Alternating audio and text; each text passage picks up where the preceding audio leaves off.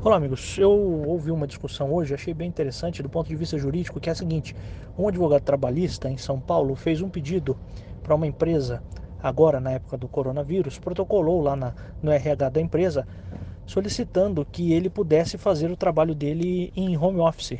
E ele alegou, não alegou nenhum tipo de doença crônica, nem nada, mas disse que o, ele, como empregado, estava exposto a um risco muito grande por ir trabalhar, por pegar, pegar transporte público e tal, e que ele não tem outro modo de, de ir trabalhar.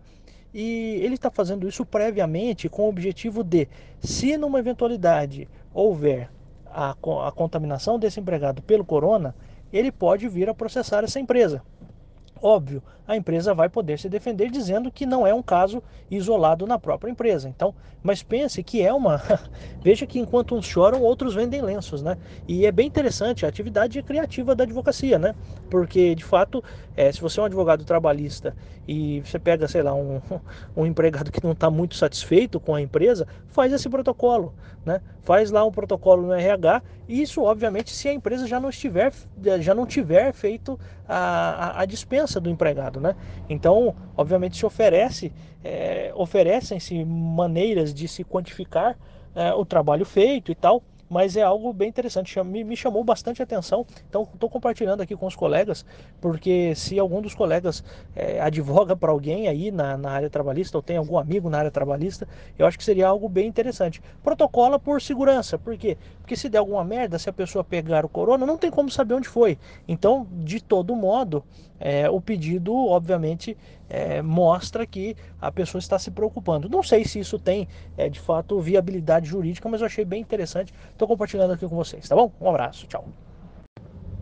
Esqueci de falar uma coisa: existem também advogados que estão pensando em formas de fazer a compensação de, de horas ou compensação financeira, não se sabe ainda como vai se chegar a, um eventual consenso, mas relacionados a empregados que não têm condições de desempenhar o trabalho em casa. Então, por exemplo, a pessoa trabalha na cozinha de um restaurante. Será que ela vai conseguir desempenhar o trabalho dela em casa? É, é muito possível que não, né? Então a pessoa trabalha na limpeza. Não, não vai ser possível ela fazer um serviço, porque os serviços na modalidade home office, em geral, são serviços, são atividades de pessoas que em geral trabalham só com computador, com internet e tal. Então também é, alguns já estão oferecendo, você vê como é que são as coisas, né? Estão oferecendo é, esse tipo de consultoria ou assessoria para as empresas, orientando-as, dizendo, inclusive, é, firmando, se for o caso, pactos aí extraordinários, é, enfim, fazendo é, algum, uma espécie de um contrato, enfim.